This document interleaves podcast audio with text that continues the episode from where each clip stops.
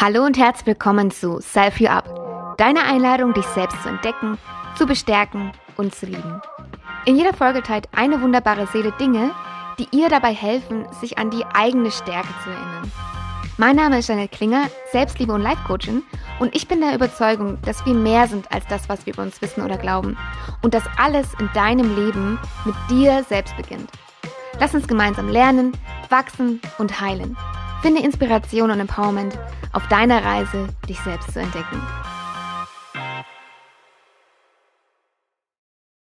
Ihren Kaffee trinkt sie am liebsten schwarz. Für sie bedeutet sich selbst zu entdecken, sich auf allen Ebenen des Seins zu entdecken. Ihre beste Freundin würde sie als ungeduldig, hartnäckig, diszipliniert, kontrolliert, engagiert, freundlich, hilfsbereit, seltsam, mit Hummeln im Arsch, als Frühaufsteherin, liebevoll, stur, tiefgründig, spirituell, skeptisch und autonom beschreiben. In 2014 machte sie den ersten großen Schritt in ihrer Krankheitsbewältigung und kam in ihren Worten ausgedrückt zurück ins Leben. In 2016 absolvierte sie die Grundausbildung zur Yogalehrerin, die, wie sie sagt, ihr ganzes Leben verändert hat. 2018 lernte sie ihren Partner und baldigen Ehemann kennen und begann hier mit der Beziehungsarbeit und Persönlichkeitsentwicklung. Ich selbst lernte sie 2021 während unserer gemeinsamen Life Trust Coaching Ausbildung bei Veit Lindau kennen und seitdem ist sie mir eine gute Freundin geworden. Sie ist seit diesem Jahr als Yogalehrerin und Life Coachin zu 100 Prozent selbstständig tätig und inspiriert durch ihre warme, offene Art, viele Menschen on und offline sich auf allen Ebenen des Seins zu bewegen. Auf ihrer Homepage schreibt sie, das Leben ist zu interessant, um nur an der Oberfläche zu kratzen. Ich liebe es, tief und direkt in den Moment einzutauchen. Ich liebe es, meine Gedanken zu beobachten, zu fühlen, was sie mir erzählen und welche weiteren Gefühle damit verbunden sind. Vielleicht ist dir aufgefallen, dass ich in den letzten Zeilen das Wort Liebe oft wiederholt habe. Tatsächlich bedeutet mir diese fünf Buchstaben sehr viel. Die Liebe zum Leben, die Liebe für andere Menschen, die Liebe zur Natur und vor allem die Liebe zu sich selbst. All das macht das Leben doch erst lebenswert. Isabel Eck, willkommen bei Selfie Up. Hm. Vielen, vielen Dank. Dankeschön für die wundervolle Einleitung. ich freue mich, dass ich da sein darf. Danke dir. Ich freue mich, dass du heute hier bist. Und ich habe ne, direkt eine Frage an dich. Ähm, deine beste Freundin würde über dich sagen, du hast Hummeln im Hintern. Was meint sie damit? Also Stillsitzen fällt mir schon manchmal echt richtig, richtig schwer, weil ich einfach super neugierig bin aufs Leben, was alles so möglich ist. Und gar nicht so auszufallen, dass es perfekt sein muss, sondern einfach nur zu erleben und ja, die Vielfältigkeit kennenzulernen. Und dadurch bin ich doch gern unterwegs, aktiv und lebendig, würde ich jetzt mal sagen. Ja. Du hast auch geschrieben auf deiner Homepage, dass Liebe für dich sehr wichtig ist. Was bedeutet für dich Liebe? Liebe ist so ein richtig krass großer Begriff.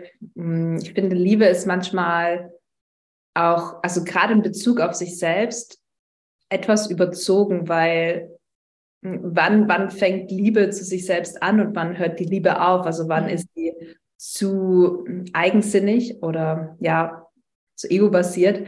Mm, ich glaube, Selbstakzeptanz oder mm, ja, das, das Gefühl, dass man sich selbst gerne hat, ist oftmals einfacher zu erklären als Selbstliebe. Mhm. Weil Liebe ist doch irgendwie ja so allumfassend. Also mhm. ich glaube, Liebe ist, man sagt zum Hund, ich liebe dich, man sagt, ich liebe mein, mein Handy, mein Rechner, mein Auto, was auch immer, ich liebe mein Essen, was ich da gekocht habe. Also man sagt das relativ schnell raus, mhm. ohne wirklich mal drüber nachzudenken, hey, was ist das eigentlich für ein krass großer Begriff, ja? Wenn ich zu mhm. meinem Partner sage, ich liebe dich, was genau bedeutet das jetzt eigentlich? Ja. Was liebe ich gerade daran, weil er gerade den Müll rausgebracht hat oder weil ich ihn wirklich einfach so liebe, bedingungslos, wie er sich einfach zeigt. Ja. Ich glaube aber, Liebe ist etwas, was sich verbunden anfühlt, verbunden mit etwas, was mir in dem Moment unglaublich wichtig ist. Und das kann jetzt eben mein Lebewesen sein, das kann ein, auch mein Produkt sein, weil ich einfach dieses Produkt gerade unglaublich viel vielleicht nutze und weil es mich unterstützt, ähm, mich nach außen hin auszudrücken.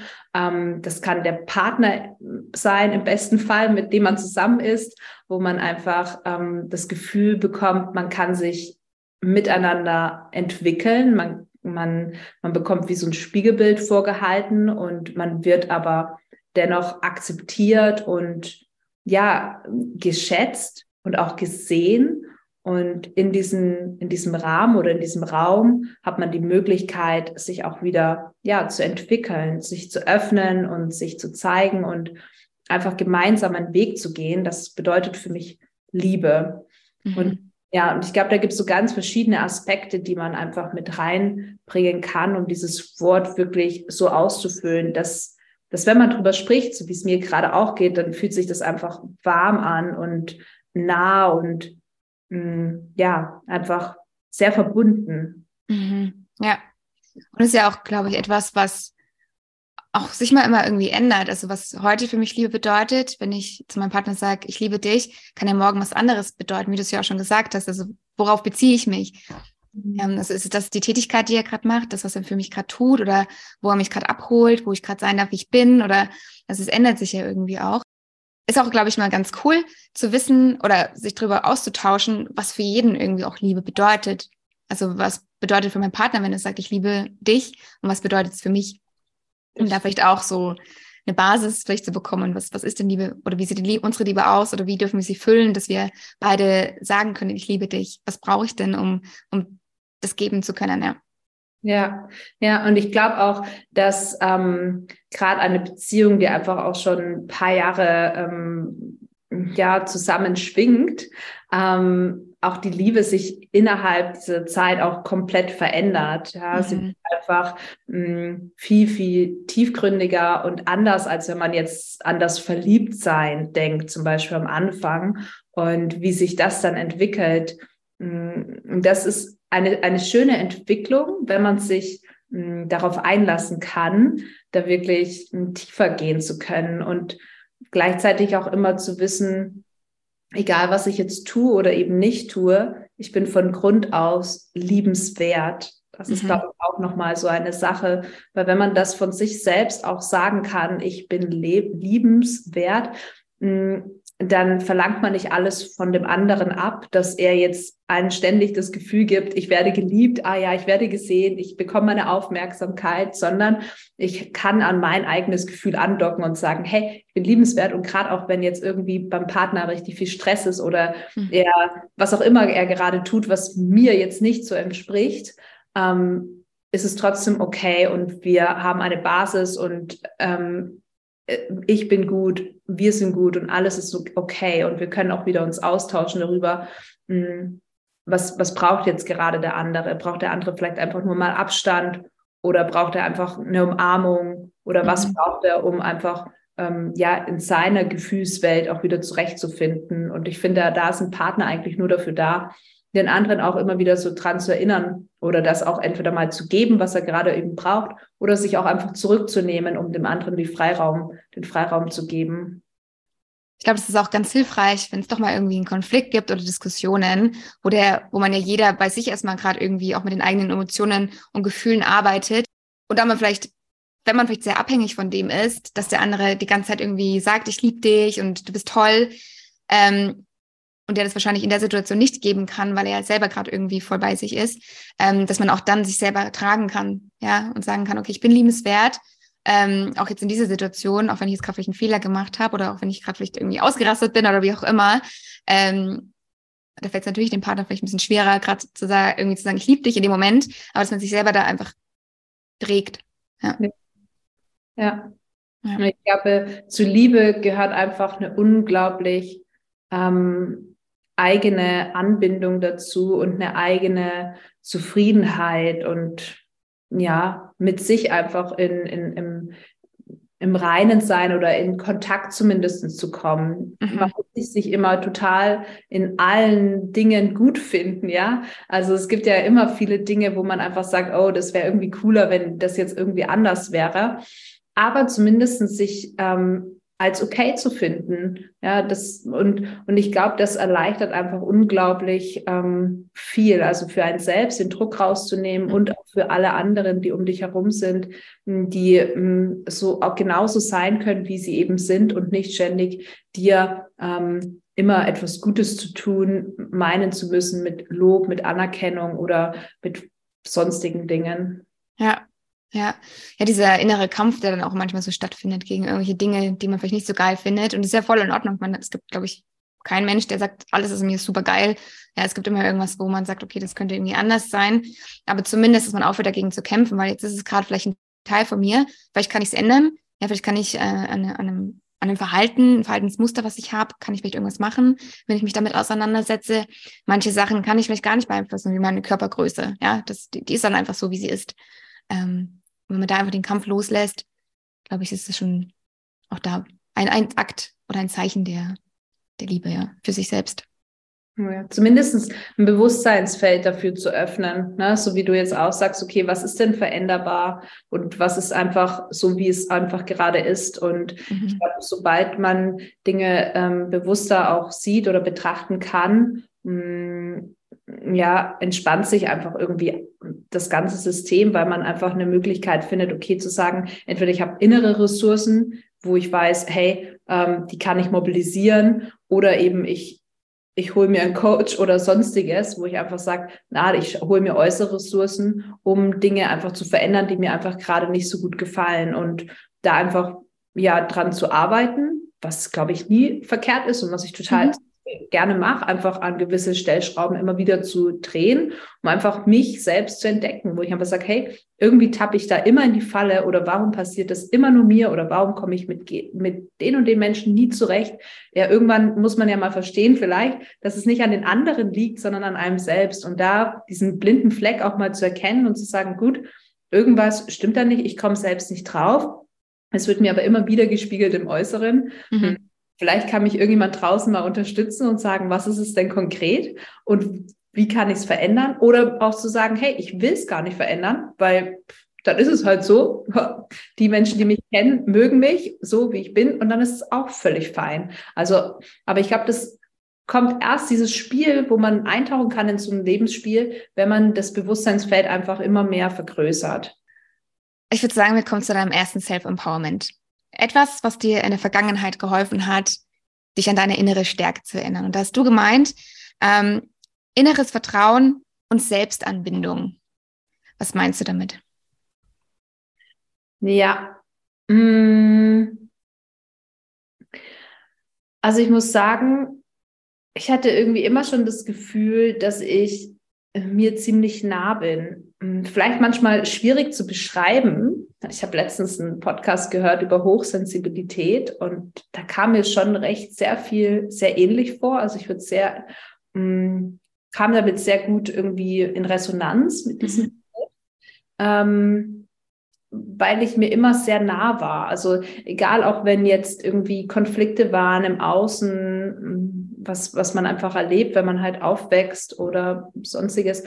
Für mich war immer klar, ich, ich ziehe mich mal zurück, gehe mal nach in mir und guck mal, hey, was war da jetzt überhaupt für eine Situation? Was hast du dazu beigetragen? Oder was hättest du anders machen können? Oder was hast du in dem Moment vielleicht auch gut gemacht? So, ich konnte immer einen Ort in mir finden, der für mich immer da war, der für mich immer Lösungen bereitgehalten hat. Mhm. Dadurch konnte ich auch die ein oder anderen Themen in meinem Leben immer auf eine Art und Weise erstmal überdenken, bevor ich vielleicht Handlungen gemacht habe, die jetzt total verrückt waren, ja, oder wo man sich denkt, um Gottes Willen, sondern erstmal wieder einen Schritt zurück, erstmal wieder zu mir und von dort aus den nächsten Schritt ähm, definieren und dann auch umsetzen. Mhm. Ja, so würde ich das vielleicht beschreiben. Ja. ja, spannend. Das heißt, du hast zum Beispiel als Kind erstmal gar nicht so drauf gehört, was von außen gekommen ist oder keine Ahnung, was vielleicht ein Ratschlag oder was gerade für dich, für dich gut sein könnte, sondern du hast dann erstmal reingehorcht. Mhm. Ja, ist eigentlich gut beschrieben, genau. Also äh, meine Mama würde immer sagen, grundsätzlich, wenn ich, wenn man Isabel was empfohlen hat, sagt sie erstmal nein. mhm. Gar nichts damit zu tun, dass ich jetzt jemand anders ähm, abwerte oder das nicht als richtig empfinde, sondern der Entschluss muss von mir heraus entstehen. Mhm. Und sobald dieser Entschluss nicht von mir heraus entstanden ist, kann ich auch das andere nicht tragen. Und das zieht sich eigentlich so durch in meinem Leben und das kann manchmal super hilfreich sein, aber manchmal natürlich auch dauert es dann einfach länger. Ja, wenn mir jetzt jemand empfiehlt, ich muss jetzt so und so mein Yoga-Business aufziehen, dann kommt erstmal, hm, ich stelle das erstmal in Frage, dann kommt wieder meine, Skept meine Skeptik dazu, mhm. ja, und muss erstmal wieder zu mir kommen und das erstmal durchdenken, überprüfen, überfühlen. Und wenn ich das mhm. getan habe, dann gehe ich meinen Schritt. Und dann weiß ich, okay, der Mensch hat mir einmal das gesagt, ah, das klang gut, da, da, da melde ich mich doch mal wieder oder da frage ich mal an oder mh, hm, was auch immer. Also ich hole mir dann die Unterstützung, wenn es von innen heraus gereift ist. Hm. Aber es ist eigentlich ein, also eigentlich richtig schön, weil dann, also man geht nicht einfach mit, was der andere gerade irgendwie sagt, so unüberdacht und macht es einfach, sondern du gleichst es dann für dich ab und passt es wahrscheinlich dann auch einfach auf dich an. Also machst es vielleicht nicht eins zu eins, wie der andere es empfohlen hat, sondern nimmst vielleicht einen kleinen Baustein davon und machst aber einfach deins draus, indem du halt neue Bausteine von dir irgendwie dran baust. Ja, ja, genau. So kann man das richtig gut erklären. Und so ist ja auch mein komplettes, äh, mein kompletter Yoga-Stil entstanden. Mhm. Ich bin bei so vielen tollen Yoga-Meister und Lehrer international ähm, hier in Deutschland in die Ausbildung gegangen und ähm, von so krassen unterschiedlichen Stilen her, weil ich keinen einzigen Stil sage, okay, ich mache das jetzt genau so, so scheint es mir richtig zu sein, so sagt mir das jetzt jemand und ich mache das, sondern erstmal, ich schaue mir das wieder an, ich mhm. überprüfe das, nehme mir wieder einen Baustein raus, der mir super gut gefällt und integriere den in meine Praxis. Und so habe ich mir meine Bausteine zusammengesucht, so dass irgendwann ein Konzept entstanden ist, was mir entspricht, wo mhm. ich unterrichten kann und ja, wo sich einfach nach mir anfühlt, dass ich wieder merke, das kommt von innen heraus mhm. und weniger von außen. Ja. ja. Ja, mega schön. In der Vorbereitung hast du nämlich auch gesagt, dass ähm, der Kon Kontakt mit Yoga dir auch geholfen hat. Und ähm, hier hast du realisiert, dass du mehr als deine Gedanken, Gefühle und dein Körper bist und dass es irgendwas in dir gibt, was leben wollte. Kannst du uns vielleicht, wenn du möchtest, in deine damalige Lebensrealität mitnehmen? Mhm. Ja, das war ja mh, mm, vor zwölf Jahren oder so, circa. Ich mh, muss, müssen wir nochmal konkret gucken, aber circa vor zwölf Jahren ähm, habe ich mich so ein bisschen verlaufen in, mein, in meinem Leben, genau aus dem Grund, weil ich ja noch nicht verstanden habe, es hat mich ja niemand aufgeklärt, was das jetzt bedeutet, mit sich permanent in Kontakt zu kommen und auch sich wieder rück, zurückzuziehen, das alles wieder zu sortieren und wieder neue Entscheidungen zu treffen, sondern ich bin ja voll reingerauscht in die, einfach diese schnelle Welt und in schnelle Entscheidungen und habe natürlich auch gesehen, wie das andere machen und habe mich daran ja auch orientiert in meiner Jugend zu wissen, okay, man muss was leisten. Wenn man was leistet, dann hat man was und dann ist man auch was. Und so bin ich so ein bisschen mitgelaufen sozusagen und habe mich irgendwie so wie, wie abgeschnitten. Ne? Also nicht mehr, ach, nicht mehr nach innen gegangen, sondern okay, die Menschen machen das auch so, meine Freundinnen, Freunde, Bekannte, hm, die leisten da was und die haben das Geld, die können feiern gehen, die können ihr Leben gestalten, sind fröhlich, munter. Also muss ja so das auch funktionieren. Mm, und das hat mich aber dazu gebracht, dass ich ähm, mich selbst gar nicht mehr gespürt habe, weil ich ja klar so sehr im Außen orientiert war und gegen meine eigene Art und Weise, wie ich ähm, mittlerweile einfach erkenne, meine Persönlichkeit, ähm, dagegen gehandelt habe. Und in dem Moment, wo ich angefangen habe, damals ähm, nicht mehr zu essen, ja, ähm, aus, dem, aus der Entscheidung heraus, mich wieder zu spüren und spüren zu wollen, bin ich in die, in die Magersucht hineingeglitten. Und ähm, das war ein, ein Tool für mich, ein Werkzeug für mehr hm, Kontrolle wieder zu empfinden, Kontrolle darüber mhm. zu bekommen, ich kann doch entscheiden, ich kann irgendwo an mir andocken und erkennen, ich bin der Entscheider, ich kann das beeinflussen und ich muss es nicht so machen, wie alle anderen das machen, sondern ich kann ähm, ja das selbst steuern. Ich kann mich selbst kontrollieren und steuern. Und da, das hat mir die Magersucht oder da, da war mein Zuflucht in die Magersucht, sagen wir so. Mhm. Und in dieser Zeit ähm, habe ich, habe ich eigentlich alles gegen mich gemacht, ja, nicht für mich, sondern gegen mich, weil am Anfang denkt man, okay, man, man setzt das ein, um die Kontrolle zu bekommen, aber eigentlich ist man komplett ähm, lost. Also man ist, man kann das nicht kontrollieren. Essen ist mhm. ein Bedürfnis und man kann das nicht ähm, kontrollieren und auch nicht ähm, dich selbst kontrollieren. Und umso mehr man das Essen auch weglässt, ähm, krankhaft weglässt, ist es einfach auch so, man verliert jeglichen Zugang zu allen Gefühlen. Ja, es mhm. wird kalt und starr und gefühlslos. Und gleichzeitig war es dennoch, ähm, ich hatte therapeutische Unterstützung, ich ähm, war dann lange in stationärer Behandlung. Ähm, und selbst wie ich dort war, war der Moment da, wo ich warten musste, bis dieser Moment wieder in mir kommt, zu sagen, okay, ich, ich arbeite jetzt mit in dieser Therapie. Also da habe ich zum ersten Mal wieder mich gefühlt, zu wissen, okay, sagen jetzt alle im Außen, Isabel, es wird höchste Eisenbahn, wenn, wenn du da nicht mitmachst, ist dein Leben vorbei. Und das hat mir aber alles nichts geholfen, um mhm. wieder zu essen, weil es kam wieder von außen dieser Impuls. Ja. Ich weiß noch, wie ich dann in dieser Klinik war und die, die Ärztin sagte zu mir, äh, entweder sie spielen jetzt mit oder sie gehen nach Hause. Und wenn sie nach Hause gehen, werden sie einfach nicht mehr lang am Leben sein. Und das ist jetzt ihre Entscheidung. Und dann bin ich zurück auf mein Patientenzimmer und dann war ich dort und dann kam dieser Moment, wo ich unglaublich dankbar bin, natürlich, ähm, zu wissen, okay, Isabel, jetzt wird's Zeit. Jetzt zeig dich, du bist da und wir fangen jetzt an, gemeinsam wieder Schritt für Schritt ins Leben zu gehen und dein Leben dir so auszumalen, wie du es dir wünscht. Mhm. Dieser Entschluss kam dann hoch und ab da an habe ich angefangen mitzuarbeiten in dieser Therapie und ja, ging dann einfach Schritt für Schritt und da kam dann Yoga eben mit dazu. Also Yoga habe ich dann tatsächlich in der Klinik auch kennengelernt. Mhm man dann hin mit einem gewissen BMI, also wenn man Körpergewicht und Größe ähm, gibt den BMI und wenn man den erreicht, dann durfte man da an diesem Yoga-Programm teilnehmen. Und das war für mich ein absolutes wertvolles Programm. Und dafür habe ich ganz viel gemacht und habe immer gehofft, dass es passt und dass ich dann eben dort teilnehmen darf. Und da habe ich, da habe ich diese Magie dahinter entdeckt, zu wissen, okay, das irgendwas macht's mit mir, diesen Körper zu bewegen, irgendwas sitzt in mir, wo, wo sich einfach unglaublich traurig anfühlt, wo, wo aber gesehen werden darf. Und das hat Yoga ähm, gemacht mit mir, also da wirklich mich selbst kennenzulernen. Danke, dass du das geteilt hast. Ich glaube, das hilft ultra vielen Leuten und ich ähm, finde es auch super, dass du das so offen drüber sprichst.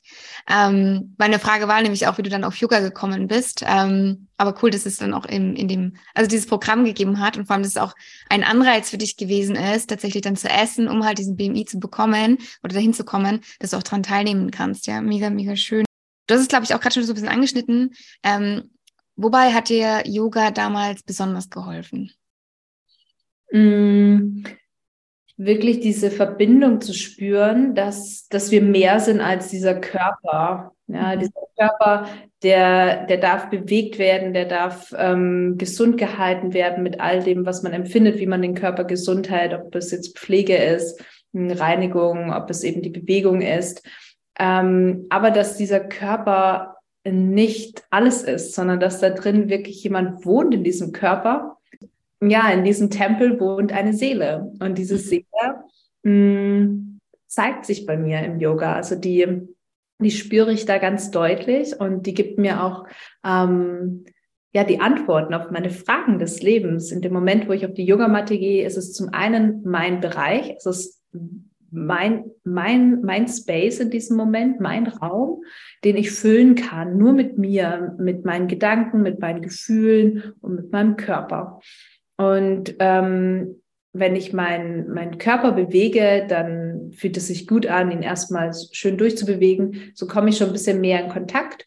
Mhm. Und wenn ich dann eintauche in Shavasana am Ende, diese, diese Magie, die dahinter ist, ja, wirklich alles loszulassen und zu atmen, die Bauchdecke zu spüren und dann, dann vielleicht ploppen so die ein oder anderen Fragen auf einmal auf und du findest eine Lösung darin. In dem Moment, wo du ruhig bist, in dem Moment, wo du in die Stille eintauchst, in dem Moment, wo du dich hingibst, die besten Fragen und die besten Antworten, die dir ja stellen kann und die dir auch keinen ähm, ja, von irgendjemand ähm, beantworten kannst, sondern die kommen aus dir selbst heraus. Und das macht für mich Yoga. Mhm. Du hast gerade von dieser Seele gesprochen, die in uns allen wohnt und die man, die du vielleicht auch am, am ehesten spürst, wenn du auf der Yogamatte bist. Jetzt praktizierst du ja auch schon sehr lange Yoga. Spürst du diese Seele oder diesen Kontakt mit der Seele auch außerhalb der Yogamatte? Also wenn du zum Beispiel im, im Alltag bist, hast relativ viel zu tun. Ähm, findest du da auch immer wieder diesen Raum oder diese Verbindung zu dieser Seele, um auch da kurz mal in die Stille zu gehen? Ja, also tatsächlich ist es so mit der Kontinuität der Yoga-Praxis und auch durch die Langfristigkeit besteht einfach so eine krasse Anbindung. Und da haben wir mhm. wieder diesen Kreis, den man vielleicht auch wieder schießen kann. So diese Selbstanbindung, die mir unglaublich eh generell wichtig ist, mhm. ähm, wird natürlich durch Yoga verstärkt. Yoga verstärkt aber generell alle Grundhaltungen. Das darf man auch wissen, egal in welche Idee du des Lebens eintauchst. Und das mag jetzt ähm, eine schöne Idee sein, eine erfüllende Idee, aber es kann auch eine nicht eine zerstörerische Idee sein. Yoga verstärkt alles letztendlich, weil Yoga einfach die, die Kraft hat dahinter, ähm, wirklich das aufzudecken, was gerade da ist und dieses Instrument auch zu verstärken. Mhm. Ich jetzt das Gefühl habe, ich möchte mehr mit mir sein, mehr in die Anbindung, mehr mich spüren ähm, um gewisse Lebensfragen einfach zu lösen oder auch mich selbst einfach zu erkennen, wer ich wirklich im tiefsten Inneren bin, dann wird das Yoga verstärken durch meine Intention, die dahinter ist, wenn ich auf die Yogamatte komme. Und das ähm, gibt mir natürlich die Möglichkeit, okay, ich, ich fühle das jetzt, ich mache meine Yoga-Praxis etc. und gehe dann raus und da ist dann wirklich die größte Herausforderung, das, was man auf der Matte erlernt hat oder fühlt oder spürt oder erkannt hat, das auch im Alltag zu transportieren. Mhm. Manchmal gelingt es, dass man diese ruhigen Momente auch wirklich mitnehmen kann, dass man geduldiger ist, dass man freundlicher wirkt und ist, dass man vielleicht auch die ersten drei größten Herausforderungen am Tag einfach durchatmen und wegatmen kann, ja, bevor es explodiert. Aber man ist ja nicht in der Höhle. Man ist jetzt auch nicht irgendwie völlig abgespaced vom Leben weg und äh, man behält ständig die Kontenance. Bei mir oft ganz im Gegenteil. Ich habe oftmals wirklich Momente, wo ich innerlich auch eine Wut verspüre und auch diese Wut sich dann einfach ja hochkommt und auch äußert. Und ähm, aber dann wieder zu finden, okay, was war da jetzt los? Und mhm zu reflektieren. Also da komme ich dann relativ zügig rein, zu reflektieren und zu wissen, okay, was, was hat es jetzt ausgelöst und was kann ich jetzt verändern und wie kann ich jetzt kommunizieren vor allem dazu. Ja. Ich fand es jetzt richtig schön, dass du äh, Yoga auch so allumfassend beschrieben hast. Also hm, ich glaube, manche haben auch so diese Idee vom Yoga, es ist halt ja wie eine Sportart, ja, Pilates oder irgendwie Zumba oder wie auch immer. Man bewegt sich halt, man geht dahin, macht den Kurs und geht dann wieder nach Hause. Man hat sich halt bewegt. Aber Yoga ist ja tatsächlich einfach viel, viel mehr. Also da steckt ja, wie du es auch gerade gesagt hast, viel, viel mehr dahinter, wenn man Lust hat, sich darauf einzulassen, vielleicht auch mit einer gewissen Intention in die Praxis zu gehen ähm, und sich auch vielleicht, ja, zu trauen, vielleicht auch dahin zu horchen, ja, was sind da gerade für Gedanken und was ist da vielleicht auch gerade für ein Gefühl und sich dafür zu öffnen und damit vielleicht auch erstmal nur zu sein, also vielleicht auch nur zu beobachten und es einfach erstmal nur da sein zu lassen, ohne irgendwas verändern zu wollen. Ich glaube, das bringt ein richtig schönes Bild auch nochmal auf, auf Yoga und dass man tatsächlich einfach auch viel mehr auf allen Ebenen machen kann, als sich nur in Anführungszeichen zu bewegen. Ja, ja, ja absolut. Also ich finde, das gehört einfach ähm, dazu, weil sonst, wie du schon sagst, man könnte jetzt auch Bauch, Beine, Po-Kurs machen oder einen Zumba-Kurs machen. Ähm, äh, auch alles gut, alles fein. Also ich, ich mag diese Vielfalt an Bewegungen absolut gerne, aber ich finde, Yoga ist halt ähm, einfach eine uralte Philosophie und diese Philosophie darf auch mittransportiert werden, ein Stück weit in unsere westliche Welt, die doch so schnelllebig ist. Mhm. Zu erkennen, dass Yoga noch viel mehr ist als eine körperliche Bewegung, sondern dass hm, Meditation dazu gehört, dass aber auch äh, die Atmung dazu gehört. Und vor allem, was man auch total wenig weiß, vielleicht, ist auch, dass es ja gewisse, hm, ich sag mal, Spielregeln gibt, ja, Spielregeln gegenüber dir selbst, aber auch Spielregeln gegenüber anderen. Ja, so fängt eigentlich schon hm, das, die ganze Philosophie an. Und ähm, ich liebe es zum Beispiel auch in den Yogastunden immer wieder ein, ein Thema einfach mit reinzubringen und den Raum zu eröffnen, über gewisse Qualitäten des Lebens oder eben auch Spielregeln des Lebens auch mal drüber zu reden und auch sich auszutauschen, ähm, sich wieder neuen Feldern zu öffnen, um, um diese Ganzheitlichkeit wirklich auch in der Yoga-Praxis oder auf der Matte zu erleben. Ja, wenn man, wenn man dann in einen, in einen körperlichen Fluss hineinkommt, ist es unglaublich schön davor, sich auch vielleicht für gewisse Themen auch zu öffnen, mhm mitzunehmen in den Fluss, einzutauchen, diese Gedanken auch mal sich treiben zu lassen. Manche Themen ähm, resonieren super, manche Themen vielleicht weniger in dem Moment. Und das ist alles in Ordnung, ja, man auch zu verstehen, dass so wie es gerade ist, völlig okay ist, mm, um danach auch dieses Erlebnis zu haben, in Shavasana wirklich mit sich zu sein, anzukommen und vielleicht auch die Gedankengänge äh, loszulassen, ja, sich wieder davon zu befreien. Denn oftmals wir denken ja unglaublich viel, 80.000 Gedanken circa am Tag, ja, und ähm, ich glaube 60 oder 80 Prozent sind sogar die gleichen wie am Vortag.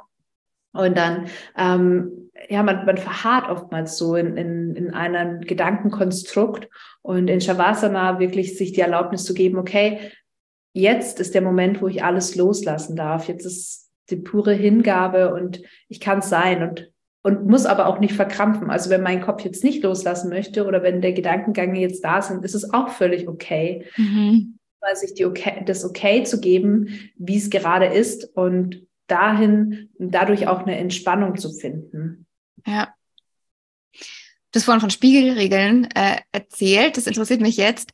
Ähm, was ist denn eine Spielregel sich selbst gegenüber beim Yoga? Hm, also eines zum Beispiel, Wahrhaftigkeit hm, oder Gewaltlosigkeit. Ja. Ähm, die zwei sind schon sehr, sehr große Spielregeln. Ja. Wahrhaftig zu sein, ehrlich zu sein und auch gewaltlos zu sein. Das ist auch eine große Spielregel. Ähm, Bezug, hm, man gar nicht jetzt so denken nur auf körperliche Gewalt, ja, sondern auch, ähm, wie denkt man zum Beispiel über sich selbst? Mhm. Das sind die Gedanken, ich bin nicht gut genug, ich bin nicht schön genug, ich schaffe das nicht, ich kann das nicht. Ja, welche Gedankengänge laufen da so ab und unterstützen die dich auch? Unterstützen die dich wirklich? Oder sind das Gedankengänge, die du dir irgendwo mal zugezogen hast vor, keine Ahnung, 30 Jahren, die irgendjemand mal zu dir gesagt hat und du, man hat es nie überprüft, sondern man denkt es einfach permanent weiter und in dem Moment, wo man aber solche Gedankengänge in sich trägt, es ist ja nicht nur für einen selbst blockierend, sondern man öffnet Räume auch nicht für andere. Ja, ja. Und, und ähm, da auch hinzu, hinzuhorchen und ähm, zu sehen, okay, wie gehe ich mit mir um und wie mhm. gehe ich auch mit anderen um, weil ich ja. das so glaube oder weil ich jetzt so mir das selbst antue, in Anführungsstrichle, weil ich diese Gedankengänge denke oder weil ich so mit mir umgehe wie müssen es dann andere wieder ausbaden? Weil wenn ich mich ständig als schlecht empfinde, müssen es ja andere irgendwie wieder ständig aufrechterhalten, dass ich vielleicht doch gar nicht so schlecht bin. Mhm. Das heißt, ich, ich brauche immer die, die Aufmerksamkeit von außen. Wenn ich aber weiß, okay, hey, ich bin eigentlich ganz gut so, wie ich bin, dann verhalte ich mich vielleicht auch ganz anders und entlasse auch den anderen ähm, daraus, ständig mir dieses, diese Zuwendung zu geben, sondern es ist okay. Und ähm, ja, das äußert sich auch total auf einer Matte. Ja, jemand, der einfach zufrieden in die Yoga-Praxis geht, ist zum einen schon mal pünktlich da und ist dort. Und es gibt auch Menschen, klar, es kann immer was dazwischen kommen, aber ich hatte es heute auch erst im Fall, ja, zehn Minuten später und kommt immer zu spät, ja. Und ähm, das passiert nicht einmal, sondern dann kontinuierlich. Und natürlich, wenn wir gerade in der Meditation drin sind, ist es halt unglaublich, jegliches Geräusch auch erstmal durchstören für all die anderen. Mhm. Man weiß erstens ja nicht, welche, was da gerade in der Person da drin ist und welche Gedankengänge sie auch hat, warum sie immer veranlasst, sie immer zu spät kommen zu lassen. Ja. ja. So ist auch mein Job in dem Moment, okay, zu wissen, okay, wann, wann sage ich was, wie liebevoll sage ich was und wie gehe ich damit um, um die Gruppe auch zu schützen und mhm. eine, ein, einen Energiefluss auch herzustellen. Und da erinnern mich auch immer wieder einfach diese, diese, diese Spielregeln, ja, auch, auch diese Wahrhaftigkeit, okay, wann bin ich ehrlich, ja? Lächle ich mhm. die jetzt so an und, und nix einfach nur permanent ab?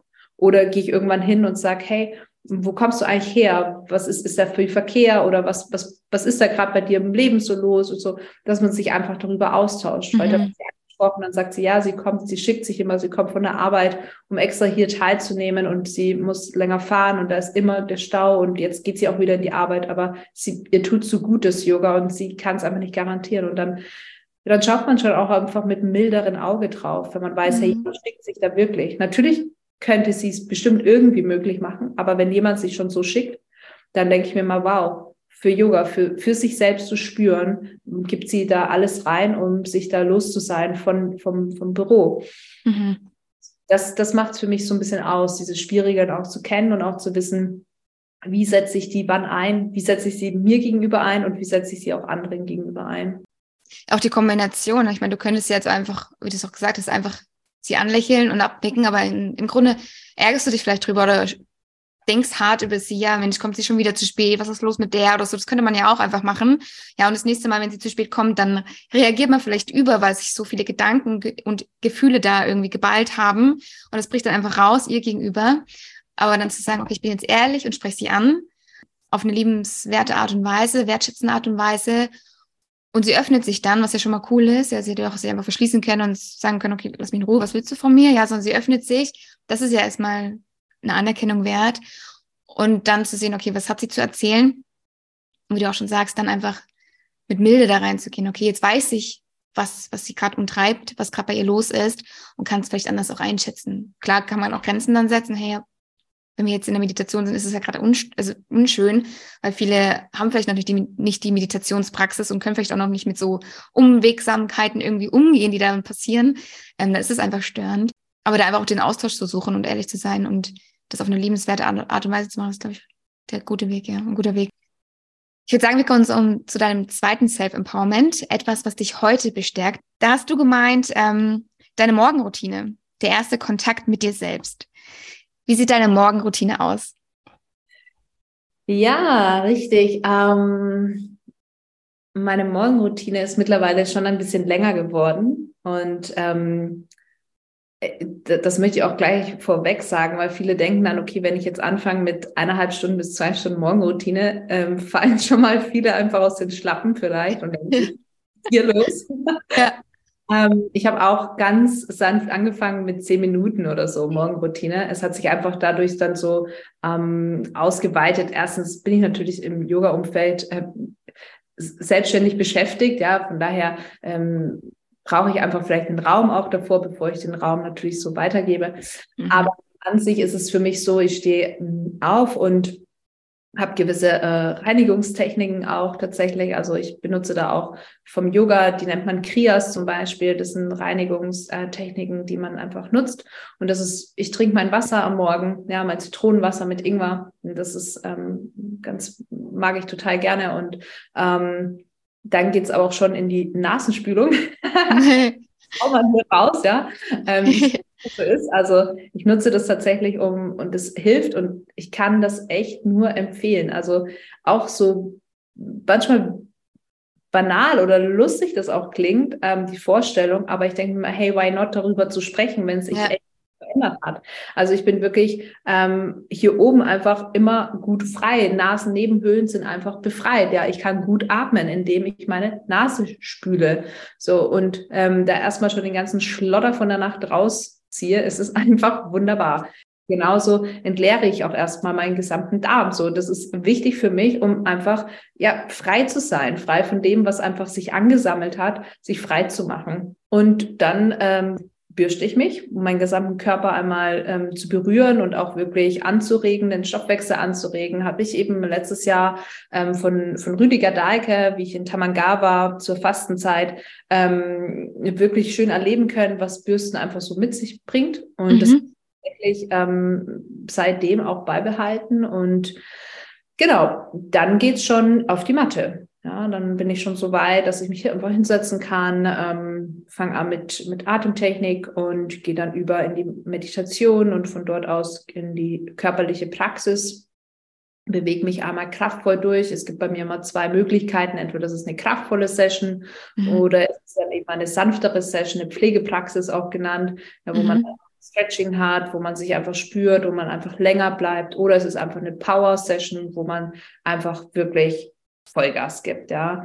Und danach ähm, setze ich mich entweder wieder hin oder lege mich in Shavasana, je nachdem, und lasse das Ganze ausklingen. Mhm. Dann ist schon ja so gut eineinhalb Stunden circa rum, wenn ich von, sag mal, von Bett aufstehen bis Praxis ist das dann vorbei.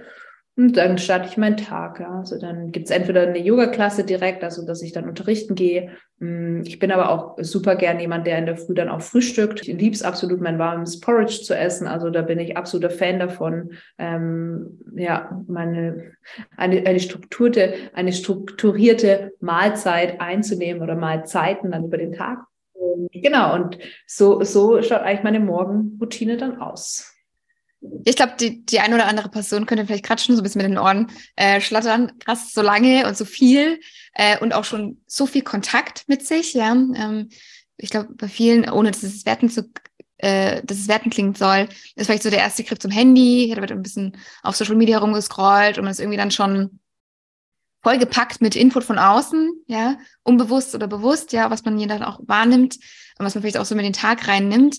Ja, wenn man den morgens gleich irgendwelche Nachrichten liest, ja, hat das vielleicht eine andere Auswirkung, als wenn man morgen erstmal erstmal nur für sich ist, ja. Hat man vielleicht eine andere, einen anderen Kontakt zum Tag. Mhm. Also das glaube ich schon auch. Ich glaube, man muss es auch gar nicht so intensiv beibehalten. Also wie ich angefangen habe, auch ähm, morgen Praxis zu starten, ja, war es einfach für mich, ich setze mich einfach mal hin. Bevor ich jetzt irgendwas mache, ja, ich hatte keine Reinigungssachen oder sonstig. Ich habe mich einfach so, wie ich aus dem Bett gekommen bin, mit dem Schlafmantel einfach hingehockt. Und das ja. habe ich so gemacht und wusste, okay, Mhm, das fühlt sich schon mal ganz gut an, ja. Und dann war ich aber noch unruhig. Mein Geist war unruhig vielleicht oder wollte schon direkt zum Handy. Und okay, ich habe das auch nachgegeben, war ja auch gar kein Problem. Es mhm. darf einfach irgendwann mal irgendwie anfangen, um dann herauszufinden, hey, irgendwas verändert sich doch. Irgendwas verändert sich so ganz minimal. Komme ich da irgendwie doch näher zu mir und die Ausrichtung des Tags verändert sich. Ich habe mhm. eine Zeit lang ganz viel Dankbarkeits- und Erfolgsjournal zum Beispiel geschrieben am Morgen. Einfach immer zu sagen, okay, ich schreibe jeden Morgen drei Dinge, für was bin ich dankbar und drei Dinge, was habe ich letzten Tag, also ich habe es immer vom vorletzten Tag geschrieben sozusagen, ähm, was ist mir richtig gut gelungen. Und das mhm. hat unglaublich viel gebracht, um mehr Selbstbewusstsein, Selbstwirksamkeit, Selbstachtung, Selbstvertrauen gestärkt, damit dass ich sehe, hey krass, ich schaffe ja doch richtig viel und es gibt auch noch richtig viel in meinem Leben. Ich bin ja doch nicht so allein oder was auch immer, sondern nee, also da läuft's, ja. Und dadurch hat sich mein Gehirn einfach schon danach ausgerichtet und das hat mir unglaublich viel Freude gemacht. Und irgendwann hat sich das halt mit eingeschlichen sozusagen meine Morgenroutine. Morgenroutine darf auch immer wieder mal verändert werden. Ne? Es ist ja kein starres Konzept, was dir jetzt jemand sagt, sondern immer wieder mal, ah, man zieht das eine rein, okay, man lässt es wieder weg, man probiert was anderes aus. Was ich aber nur empfehlen kann bei einer Morgenroutine wirklich, ist ähm, sich am Vorabend wirklich Gedanken zu machen, okay, was, wie soll sie jetzt ausschauen konkret? Also nicht erst überlegen, wenn ich aufstehe, weil dann ist es für dein Gehirn einfach anstrengend und denkt sich, ach, ich lasse es einfach wieder. So, okay, sich ein schönes Plätzchen schon herzurichten. Da weiß man, da gehst du jetzt am nächsten Tag einfach direkt drauf. Äh, zum Beispiel eben auf die Matte oder auf dem Sessel oder wo auch immer hin. Mhm. Dann erstmal zu wissen, okay, jetzt sitze ich dort und dann vielleicht wirklich anzufangen, eben mit der Schreibarbeit. Dankbarkeit, Erfolgsjournal ist, glaube ich, echt eine schöne Sache, um anzufangen mit einer Morgenroutine, weil man gleich mal was macht. Ja, man, man muss nicht einfach sitzen und atmen oder schauen, sondern man macht direkt was. Ja. Und Dinge aufzuschreiben jeweils ist halt einfach echt nicht so zeit, zeitintensiv. Ja, das ja. geht in zehn Minuten. Und dann ah, wieder durchatmen und rein in den Alltag. Und ich glaube, wenn man so mit so kleinen Tools anfängt, das zu machen, richtet sich einfach halt ja, dein, dein, dein Geist aus, dein Körper, alles richtet sich danach aus, wie, wie du dir das vielleicht so vorstellst in deinem Leben, aber wo du vielleicht noch gar nicht so dran bist, weil du ja immer wieder die gleichen Dinge machst, aber hoffst, es kommt irgendwas anderes dabei raus, aber das wird's halt nicht, sondern durch die Veränderung, wie du den Tag startest, so verändert sich auch der Tag und du dich und somit auch dein Umfeld. Was meinst du, wobei hilft dir deine Morgenroutine in deinem Alltag? Wobei, mhm.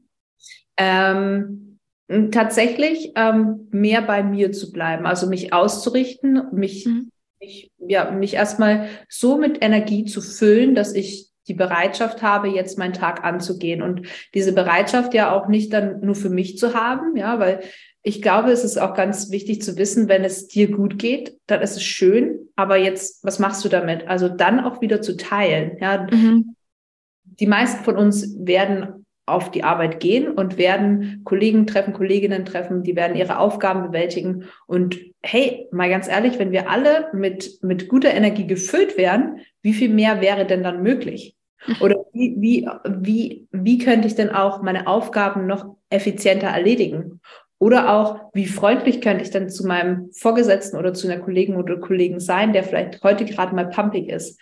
Es ja. ist dann möglich, weil ich weiß, hey, mir geht's voll gut, ist doch eine andere Reaktion auf jemand, der pumpig zu mir ist. Dann schieße ich vielleicht nicht gleich zurück, sondern denke mir, okay, krass, der hat jetzt irgendwie gerade Stress oder was auch immer oder man hält einfach den Mund oder keine Ahnung, man atmet drüber oder fragt, was er gerade braucht, weil man weiß, so ist er normalerweise jetzt nicht. Ähm, und ich glaube, das ist eine ganz andere Sache, als wenn ich schon selbst müde bin, träge bin, wenn ich keinen Bock habe auf irgendetwas und wenn ich erstmal den, den dritten Kaffee am Morgen brauche, um irgendwie zu sprechen, ist doch da schon eine ganz andere Ebene. Und ja.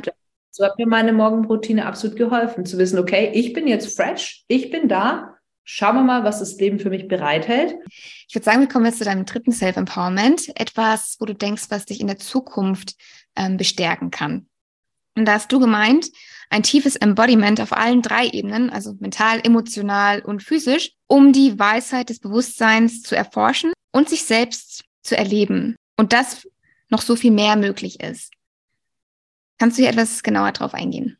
Also ich glaube, dass, ähm, dass es genau das ist, worum es auch ja, vielleicht auch geht eben, was man zuvor so viel beschrieben hat in Bezug auf Yoga, eben dieses ähm, wirklich sich selbst zu spüren, zu fühlen, eben sich zu hinterfragen, hey, wie geht's denn meinem physischen Körper? Welche Gedanken sind gerade da? Und welche Gefühle sind gerade da? Mhm immer wieder, wenn man in diese Routine einkehrt, auf diesen drei Ebenen wirklich wahrhaftig ähm, hinzuspüren, ähm, schafft man einfach ein, ein Bewusstseinsfeld, was einen unglaublich bestärken kann, weil in dem Moment komme ich ja schon so bei mir an und stelle fest, was sind denn einfach gerade meine Bedürfnisse? Zwickt es irgendwo in meinem Körper?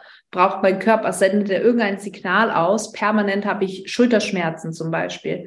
Ich habe zum Beispiel immer, wenn ich ähm, viel im, im Hudeln bin, bekomme ich irgendwann, äh, die rechte Schulter macht wie zu. Ja, laufen wie so Ameisen, es kribbelt, es bitzelt und die wird richtig, richtig eng. Mhm. Und ähm, Jetzt könnte ich ja irgendwann sagen, ja, irgendwie habe ich Schulterprobleme. Ja, so ist es tatsächlich bei vielen, vielen Menschen. Ähm, aber wenn ich in dem Moment in dieses Bewusstseinfeld reingehe, zu sagen, okay, krass, immer wenn ich in diesen Phasen meines Lebens bin, macht meine Schulter zu. Was mhm. gibt das jetzt für mich? Also das Ganze mal zu hinterfragen, welche Gedanken gehen da voraus, welche Gefühle kommen und was setzt sich denn da fest, ja? Ja.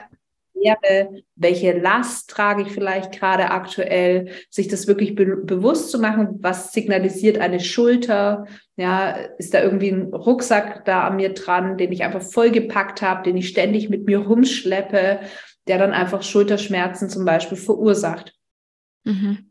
Dieses Embodiment heißt tatsächlich wirklich, in diesen Körper reinzukommen, um ja wirklich zu fühlen und zu spüren, welche Signale sind da gerade da und was darf ich vielleicht auch verändern in meinem Leben? Was darf ich vielleicht loslassen? Was darf ich vielleicht genauer mal beobachten? Ich muss ja nicht immer gleich in eine Veränderung reingehen. Es reicht ja auch erstmal einfach nur mal wahrzunehmen, ah, okay, das ist jetzt gerade da, dieser Schmerz. Und mhm.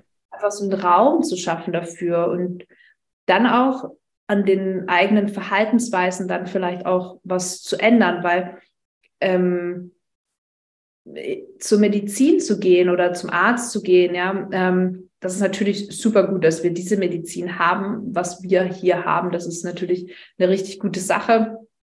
Ähm, und dennoch glaube ich einfach, dass, dass man zu schnell ähm, zum Arzt geht, sich etwas verschreiben lässt, was von außen dann eingenommen wird oder gegeben wird, um dann diesen Schmerz, diesen Körper ja zu heilen. Wird wahrscheinlich auch am Anfang funktionieren. Dieser Körper heilt an dieser Stelle, ja. Aber das, das Ding ist ja nicht gelöst, ja. Also ein Rückenschmerz ähm, kommt ja nicht jetzt einfach nur von, von, von einfach so. Also gibt es jetzt nicht, dass einfach vom Himmel runterkommt und ah, okay, jetzt habe ich Rückenschmerz, sondern da ist ja schon irgendwie eine Geschichte dahinter. Da ist ja irgendwas schon passiert oder auf einer längeren Art und Weise hat man irgendetwas gelebt, und dem Körper gefällt es aber nicht. Und der Seele scheinbar auch nicht, weil alles, was der Seele nicht gefällt, wird irgendwie über den Körper ausgedrückt. Ja. Das auch so dieses, dieses Wechselspiel zu erkennen zwischen mental, emotional, Körper, Seele, Geist, Körper, also dieses, dieses, diese Ganzheitlichkeit wieder wirklich wahrzunehmen. Und das ist schon eine Sache, die mich sehr bestärkt, darin einfach ähm, tiefer zu gehen und tieferes Verständnis aufzubauen.